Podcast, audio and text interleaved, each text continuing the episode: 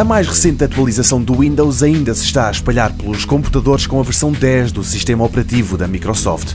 É de forma gradual que ela chega aos utilizadores, por isso, alguns já poderão ter dado pelas novidades, outros nem por isso. E com a grande atualização de maio, vem aí uma série de coisas boas. Ficam aqui elencadas algumas das mais interessantes.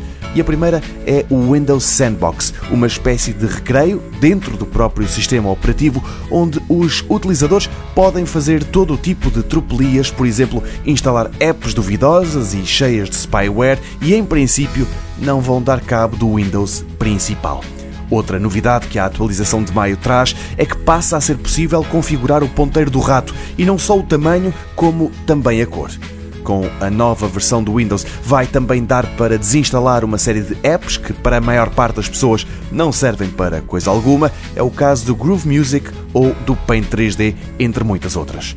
O que também passa a ser possível é pausar as atualizações. Nos escritórios, gabinetes e redações de todo o mundo, estas têm o péssimo hábito de começar automaticamente na pior das alturas. Isso acabou.